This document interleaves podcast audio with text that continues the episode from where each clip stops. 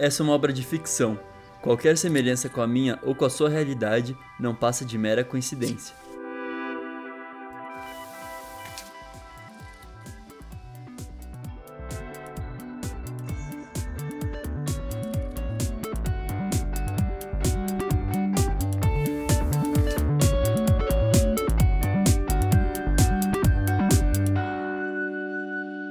Minha Playlist Infinita, por Jean Vitor Chican. Bom dia, boa tarde, boa noite, seja lá quando você está ouvindo esse episódio. Essa semana o João mandou mais uma carta e ele tá contando aí pra gente sobre essa parte rock do gosto musical dele, porque essa semana a música foi Brick by Boring Brick do Paramore e na semana passada foi Walk do Foo Fighters. Mas antes de eu começar a falar sobre essa carta, eu vou pedir para vocês seguirem o Instagram minha playlist infinita, porque lá, como vocês sabem, eu posto coisas sobre a carta, sobre a música da semana e algumas referências que eu falo no final do episódio. Então, se você seguir lá, eu vou ficar muito feliz.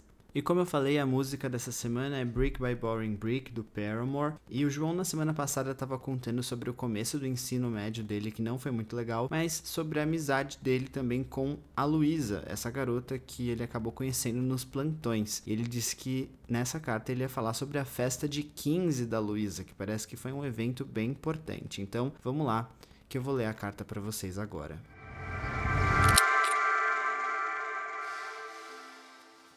Na última carta eu te falei sobre os primeiros dias do ensino médio, que foram difíceis, mas como eles melhoraram quando eu conheci a Luísa. Ah, e eu também fiquei de te contar a história da festa de 15 anos dela. Essa história é boa. A gente se dava muito bem. Depois dos plantões de matemática e física, a gente ficava no pátio falando sobre música e ela me contou que no ano anterior ela realmente tinha ido no show do Foo Fighters com o pai dela, que também amava rock e que a banda preferida dela era o Paramore. Ela amava. E ela me mostrou os pôsteres que ela tinha no quarto, CDs e até a tatuagem que ela queria fazer com a borboleta do Brand New Eyes. Ela não era aquele tipo de pessoa que é fã de uma coisa só e pronto, e que considera todo o resto que não é rock ruim. Pelo contrário, dava para ver que a Luísa conhecia muito sobre várias coisas, ela era muito inteligente. Ela conhecia de pagode até Bruce Springsteen. Ela era positiva sobre as coisas. Definitivamente ela não era uma hater. Ela sempre via valor em todas as músicas lançadas e eu ficava fascinado com tudo que ela compartilhava comigo. Quando eu disse para você que as coisas melhoraram muito quando eu conheci ela, eu não tava brincando. Eu fui descobrindo um monte de músicas antigas que eram novas para mim. E eu te contei tudo isso sobre a Luísa para você entender que ela não era uma dessas fãs de Paramore da fanbase que critica tudo, ou então que só usava roupa preta e ficava excluída num canto. Ela era descolada mesmo. Então eu não entendi o fato dela ser meio ignorada pelo resto da galera. Tipo eu.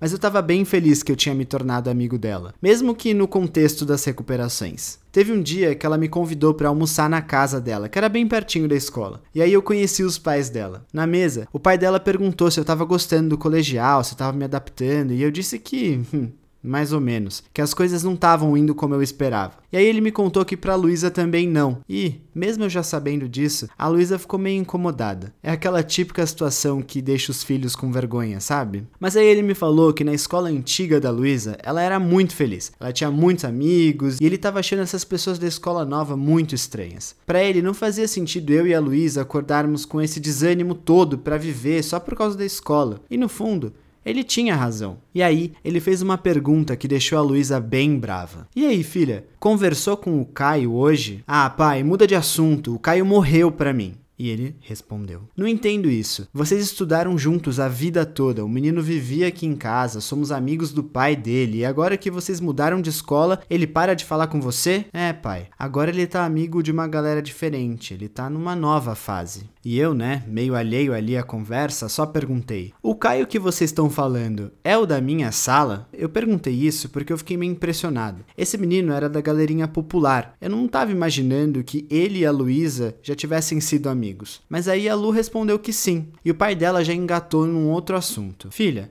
tudo bem que ele não fala mais com você, mas você precisa convidar ele para sua festa de 15 anos. A gente já convidou os pais dele e não tem como voltar atrás. Entrega o convite para ele amanhã. E aí, depois do almoço, o pai dela mostrou toda a coleção de CDs dele, os ingressos dos shows que ele já tinha ido. E aí eu entendi por que, que a Luísa gostava do Bruce Springsteen. O pai dela era viciado. Ele chegou aí em todos os shows de uma turnê dele lá nos Estados Unidos quando ele morou lá. Enfim, voltando para a história, no dia seguinte, eu vi a Luísa entrando na minha sala de manhã e entregando o convite pro Caio. Ele olhou para ela com um sorrisinho meio complacente, mas também sem esboçar uma reação forte. Parece que ele estava se sentindo meio culpado por alguma coisa. Logo que ele pegou o convite, a menina que estava do lado dele falou assim para Luísa: "Você não tem vergonha de entregar um convite para sua festa de 15, que é no mesmo dia que a minha, pro meu namorado? Se toca. E aí, um dos garotinhos populares que tava nessa rodinha já começou. Mano, ninguém vai na festa dessa vampira. E aí, um outro menino já aproveitou. Também, com esse tema de rock, quantos anos você acha que a gente tem? 10? E aí, o grupinho todo começou a rir, inclusive o Caio. O sinal tocou e o professor pediu para todo mundo se sentar. E a Luísa só me olhou rapidinho e saiu da sala. Tá, agora deixa eu te explicar. O tema da festa da Luísa não ia ser rock, mas o convite tinha essa vibe mesmo. E realmente ia ter uma banda de cover do Paramore, mas não é que ia tocar só isso na festa. Como eu te falei, a Luísa adorava de tudo, mas já que os pais dela iam gastar uma puta grana nessa festa, por que não fazer do jeito que ela gostava? Para mim, tava ótimo, mas aparentemente a menina que o Caio tava namorando resolveu fazer disso uma coisa pejorativa. Como se não bastasse as festas serem no mesmo dia, essa garota meio que tava desafiando a galera que decidisse ir na festa da Luísa, tipo, se você for, você é otário. E como ela era popular, todo mundo queria ir na festa dela e não na da Luísa. Pra Lu, tava tudo bem. Ela não ligava para quase ninguém do colégio. A galera toda da escola antiga dela ia estar tá lá, e era quem ela realmente gostava. Da nossa turma, ela só tinha convidado a sala dela e algumas outras pessoas, tipo eu e o Caio. Mas eu percebi que tinha caroço nesse angu. Depois de uns minutos, eu pedi pro professor para ir ao banheiro. E aí no corredor, eu vi a Luísa com a cara enfiada no armário. E aí,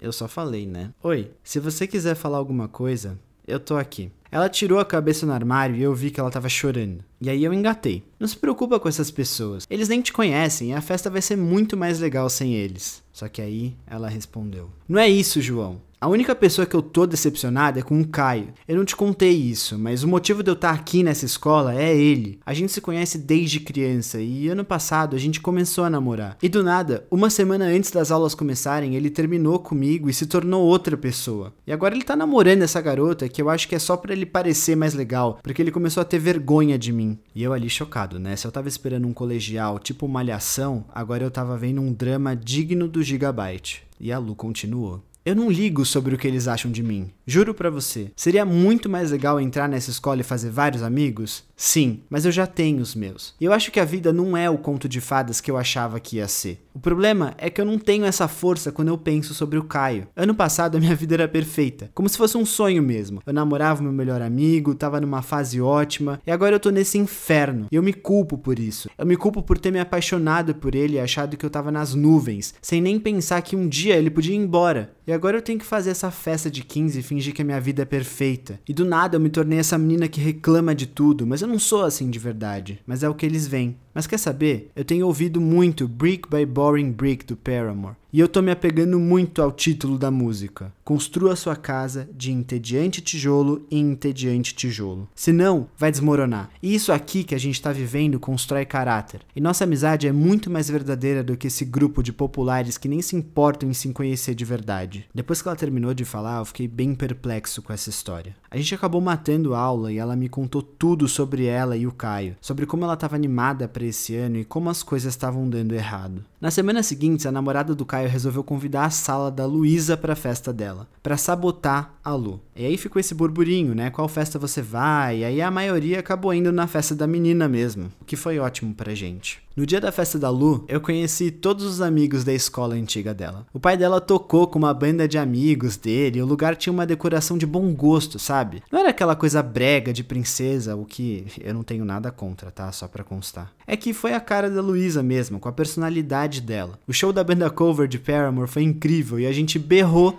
durante Brick by Boring Brick, que agora era a música do nosso mundinho. Para nossa surpresa, o Caio chegou mais pro fim da festa. Os pais dele tinham ido, mas a gente achava que ele não não ia de jeito nenhum. E detalhe, ele chegou bêbado com os outros meninos lá populares da escola. Ele se enturmou com os amigos dele, mas depois ele foi tentar falar com a Luísa. E a Luísa tratou ele bem, mas sem dar muita margem para qualquer coisa. Como ele tava bêbado, ele começou a chorar pedindo desculpas e blá blá blá. E nessa hora, ela virou para ele e disse, na minha frente mesmo: "Caio, você tá bêbado na minha festa. E apesar de eu gostar de você, a gente não tem mais nada em comum. Você tem vergonha de mim. E eu me amo demais pra estar tá com alguém assim. Você pode até dizer isso que você tá falando agora na minha frente, mas segunda-feira você vai fingir que você não me conhece de novo. Então, aproveita que eu não te expulsei e curte a festa. Só não canta as músicas de rock porque eu sei que essa sua nova personalidade não te permite isso e o menino foi para um canto lá com os amigos. Essa festa é um marco na minha vida até hoje. Enfim, era essa história. E cara, só com essa última frase aí da Luísa já dá para você perceber, né?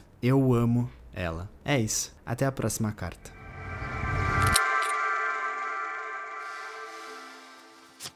Gente, eu achei a Luísa muito legal e deu muita vontade de ser amigo dela. Eu gostei que o João teve essa companhia dela durante o ensino médio, já que parecia que era um lugar chato para ele. Eu gostei bastante dessa história e a forma como ela se relaciona com a música, né? Que é Brick by Boring Brick do Paramore. Porque essa é uma música que fala sobre decepção amorosa, fala sobre você ter expectativas com alguma coisa que na sua cabeça ia ser perfeito, ou então era perfeito, mas que aí desmorona de um dia para o outro porque as coisas não dependem da gente. E é mais ou menos isso que aconteceu com a Luísa quando o Caio terminou com ela. Esse lance da gente construir as coisas na vida de uma forma entediante é um ponto interessante, porque o cotidiano em si, ele é chato, né? Mas a gente só constrói relacionamentos e coisas que são duradouras se a gente passa pela barreira do cotidiano. Então a gente tem que tomar muito cuidado quando a gente fantasia muito as coisas e não entende que pra gente ter alguma coisa legal na nossa vida, a gente tem que construir. Poucas coisas acontecem como um milagre, né? Seja relacionamentos ou então coisas que você quer alcançar, não é que de um dia pro outro você vai conseguir ser o melhor corredor. Não, você vai ter que treinar horrores, você vai ter que é, se esforçar e, e enfim, né?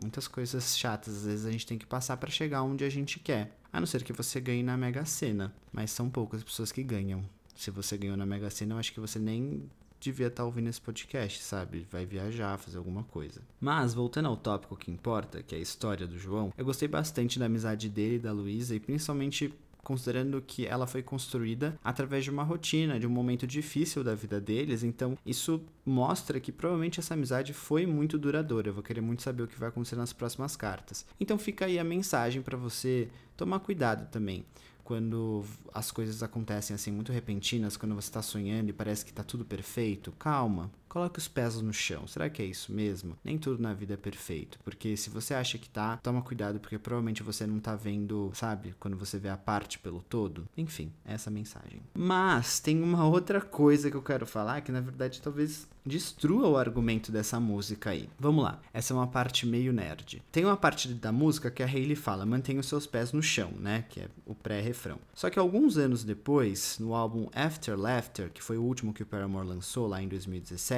existe a música 26, que tem a mesma temática de Brick by Boring Brick, mas de um tom bem menos agressivo. E lá a Hayley diz: Não era eu que falava para me manter com os pés no chão? E né, a gente sabe que a Hayley teve um fim de relacionamento bem complicado com o ex-marido dela. E eu fiquei pensando nisso assim. Brick by Boring Brick é uma música que ela lançou quando ela ainda era adolescente e tal. E essa mensagem da gente não se encantar demais com os sonhos e, e não se enganar, sabe? Só que mesmo quando você fica mais velho, é inevitável isso acontecer. E por mais que a gente tente ser cético com os nossos sonhos, é meio que impossível, porque a gente vive, a gente é ser humano e a gente sente. Então, sei lá, então tem que equilibrar isso. Por mais que você tente tomar cuidado e ser cético quanto a essas coisas de sonho e tudo mais, isso vai acontecer e você vai ter que lidar com isso depois. Mas essa é a vida, né? Ainda bem. A gente é ser humano, a gente tá vivo e a gente aprende a lidar com as nossas frustrações. Olha só. Mas é isso, galera. Eu fiquei feliz com essa carta. Eu espero que, que o João e a Luísa tenham mais histórias para contar. Estou ansioso. É isso. Até a semana que vem.